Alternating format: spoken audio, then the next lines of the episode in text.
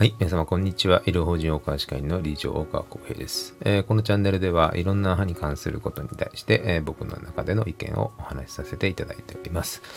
はい。じゃあ今日はですね、えー、インプラントっていう治療のについてお話をしていきたいと思います。まあ、皆さん、あの、インプラント治療っていうのはご存知だと思いますけども、まあ、あの、インプラント治療にはですね、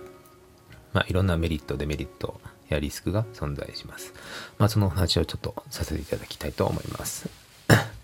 まずインプラントのリスクっていうものなんですけど、まあ、インプラント治療っていうものには潜在的なリスクっていうものがやっぱり存在します。まあ、基本なんですけど、どんな治療法もですね、メリット、デメリットっていうのは存在しています。まあ、歯がなくなってからですね、どんな治療を選択するのかっていうのは非常にあの悩むところだと思います。ただ、あのもちろん歯を失わないようにすることがね、最も重要なのは、まあ、言うまでもないと思うんですけど、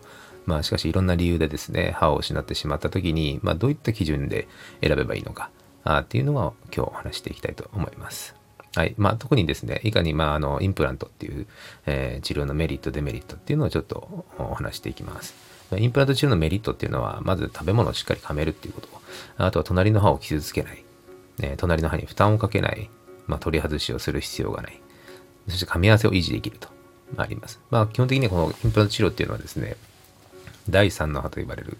えー、人工臓器であったりとも言われてます。まあ、なのでほとんどこう、気にせず噛めるようになっちゃうんですね。であとはこう入れ歯とかブリッジとか、まあ、他の代替治療であるんですけど、まあそういったものに比べてですね、こう隣歯を削ったりとか、えー、あとはバネをかけて隣歯を揺らしたりとか、まあそんな必要もないということがあります。で逆にこのデメリットは何かっていうとですね、まずあのインプラント治療っていうのはこう手術が必要なんですね。あの、まあ歯茎の、そして骨の中に入れますので、えどうしてもそういった手術というのは必要になってきます。あとはこう自費診療になりますから、まあ、保険診療に比べてですね、詰め物、かぶせ物に比べて、やはり費用がこう高くなってしまうというデメリットがあります。あとはまあご自身の体の状態、全身疾患っていうのにも、えー、状態では場合によってはこうインプラント治療が選択できないケースもあります。あとはこのメンテナンスの重要性っていうのを理解しなければありません。なりません。あの、メンテナンスっていうのは非常に重要でですね、インプラント自体がやはりこの自分の歯に比べてですね、この感染に弱いという特徴がありますから、やはりその感染をいかに抑えるかっていうのがとても大事です。そしてその、じゃあ実際インプラント治療をする先生ですね。先生によってもやはりこの得意不得意がありますし、専門の違いもあります。ですからその適用できる、治療できる症例の範囲がやっぱり異なってきます。まあどこまで治療をするのかっていうのはその先生の、まあ、技量によるといったところが正しいかもしれませんね。えー、またですね、インプラント治療っていうのは今お話ししたメリット、デメリットの他にこうリスクっていうのが存在しています。まあリスク、まあさっきの話ちょっと被りますけど、やっぱり手術を行うんで、まあ、術後にこう腫れとか痛みっていうのがどうしても存在しています。まあ、これはあの治るために起きてる反応なんですね。あとはこの天然の歯に比べ感染に弱い。先ほどほら感染に弱いとお話しましたけど、これは理由としてはですね、あの天然の歯っていうのは自分の体、歯の中に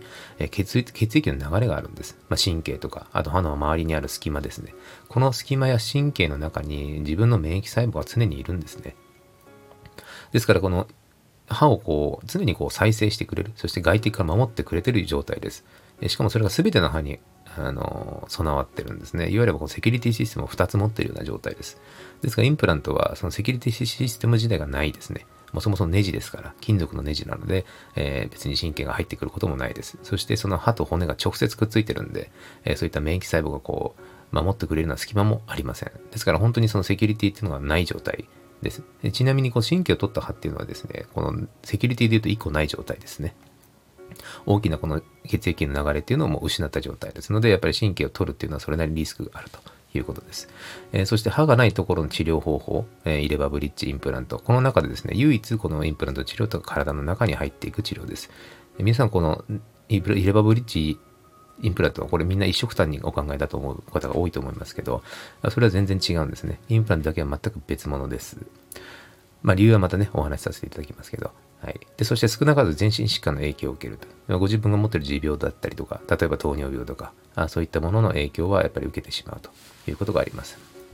まあ、他にもいろいろありますけども、ちょっとね、いろいろリスクを上げるきりがないというところなんですけど、まあで、でもですね、今日お話ししたいことっていうのは、あの、まあ、私たちがですね、こう生きてる世界っていうのも、まあ、多くのリスクっていうのが存在しているわけですね。まあ、常に隣り合わせと言いますかね。まあ、例えば、僕の住んでるとこは田舎なんで、まあ、電車バスの整備がほとんど、まあ、あるんですけど少ないです。ですからもう若い子からお年寄りまでみんな車乗ってますね。まあ、一家に2台とか普通に当たり前にあります。で、若い人は、あの、まずね、あの、車免許取って、もう毎日車で移動してます。逆にこう、電車は慣れてないから、あの、怖いみたいな。あうちのスタッフの子にもね、話しますけど、やっぱりこう、島内に行きたいんだけど、電車は怖いみたいな。むしろ車の方が安全みたいな。えー、そういった感覚です。まあ、実は車はね、便利だと思います。でもね、あの、やっぱり維持費もかかりますし、まあ、車を買うっていうのも結構費用も高額ですよね。まあ、逆に表現変えれば、まあ、事故を起こせば死ぬかもしれないような鉄の塊を高速で動かしているというふうにもで考えられるんじゃないかなと思います。まあ、危ないからね、私は車乗らないとか、お金かかるから私は車乗りませんと。バスや自転車で十分な環境だから私は車を乗りません。まあ、これも一つのね、選択肢だと思います。もちろん車、そうすることで車乗ることで起こるリスクで事故とかね、まあ、お金がかかるとか、えー、まあそういった、だって免許を取る時間とか、あそういったことを失うっていうのは、え、避けることができると思います。まあこれいわゆるリスクヘッジってやつですね。ですけども、あの、同時に車に乗ることで、やっぱり得られるベネフィットってね、利益ですかね。まあそういうのは、あの、うん、例えば経験ですね。まあどっか旅行に行ったとか、経験、遠くに行った経験とか、あとは利便性ですね。え、あと時間の自由度っていうんですかね、えー、すぐどっかに出かけられるとか。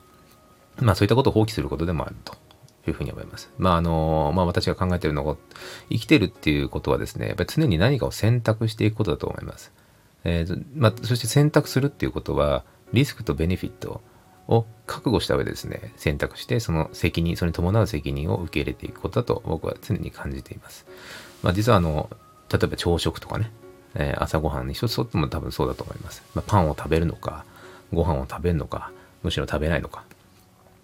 あのー、まあ、結局口の中に入れるもの、一つ一つにやっぱりこのリスクとベネフィットって存在してるんですね。まあ、これちょっとまたお話、違うところでお話しますけど、やっぱりこう食べ物を食べるっていう行為は生きていくために必要なんですけど、何をチョイスするかっていうのは非常に重要なんですね。そのチョイスの仕方によっては逆に体が壊されてしまうということもあります。ですから何も考えずにですね、とりあえず毎日食べてるからっていうことでずっとそれを食べ続けることが果たして体にとっていいのかどうかっていうのは、えー、今一度考えていく必要があると思います。えー、またインプラント治療においてもね、同様ですね。この治療を選択する、あの、患者様っていうのはですね、まあ、その勇気がやっぱり必要ですね。そしてそれは素晴らしいと思います。まず受けたことない治療だったりとか、えー、ま怖いとか、えそういったことありますけども、やっぱりこの世に溢れてるですね、インプラント治療のリスク、ご自身で調べたりとかする方もいらっしゃいますけども、まあそれを知りながらもですね、その先にある、やっぱり噛めるようになりたいと、えー、食べれるようになりたいという強い希望を持って選択してですね、インプラント治療の術後のね、痛みや腫れに耐えて、ね、数ヶ月の時を得てですね、え、やっぱり常に感染と取りなり合わせの状況だとしてもですね、やっぱりメンテナンスを頑張って、そして、えー、数年経って、もうインプラント治療をしたことを忘れちゃうぐらい普通に噛めるようになってると。えー、やっぱりこういうふうにとって、私の、私にとってですけども、やっぱりこの患者さんの強い希望、噛めるようになりたいというふうなその希望にですね、やっぱり三大願答えられるようにするっていうのが、まあ、私のこの歯科診療について最大の喜びですし、えー、診療でもあります。まあ、ですから私のインプラント治療っていうのはほとんど難症例ばっかりですね。あの、シンプルな症例というのは少ないです。まあそれそれもあってですね、やっぱりそれにインプラント治療を始めるにあたってですね、僕は1時間ぐらいお話しさせていただくんですね。まあ、ももはや講義に近いかもしれないですね。まあ、なんでかっていうとですね、なんでその時間がかかるのかっていうと、やっぱりちゃんと理解してほしいからです。どんな治療なのかと、どんなリスクがあるのかと、えー、もちろん費用もお話しさせていただきますけど、やっぱりその上でですね、やっぱりご自身でその選択をしていただきたいというのがあります。ですからやっぱりそういうふうに、やっぱり自分で納得した上で治療方法を選択すると。まあ今回インプラント治療でお話ししましたけど、それはインプラント治療に限らずですね、かぶせ物もそうですし、詰め物もそうですし、やっぱり自分が聞いて、じゃあこれにしようというふうに決めていくっていうことが非常に重要ではないかなというふうに思います。そして必ずその専門的なね、あの、まあお友達とか、ご家族とかのお話も大事なんですけども、やはりちゃんと先生に聞いた上でですね、えー、理由をえー、説明していただいて納得するということが重要じゃないかなというふうに思います。もしインプラン治療をね、あの、検討されてるとか悩んでるという方はですね、えー、ぜひそのかかりつけの先生にもう一度お話を聞いてですね、えー、質問をしていただいて納得した上で治療を選択することをお勧めします。はい。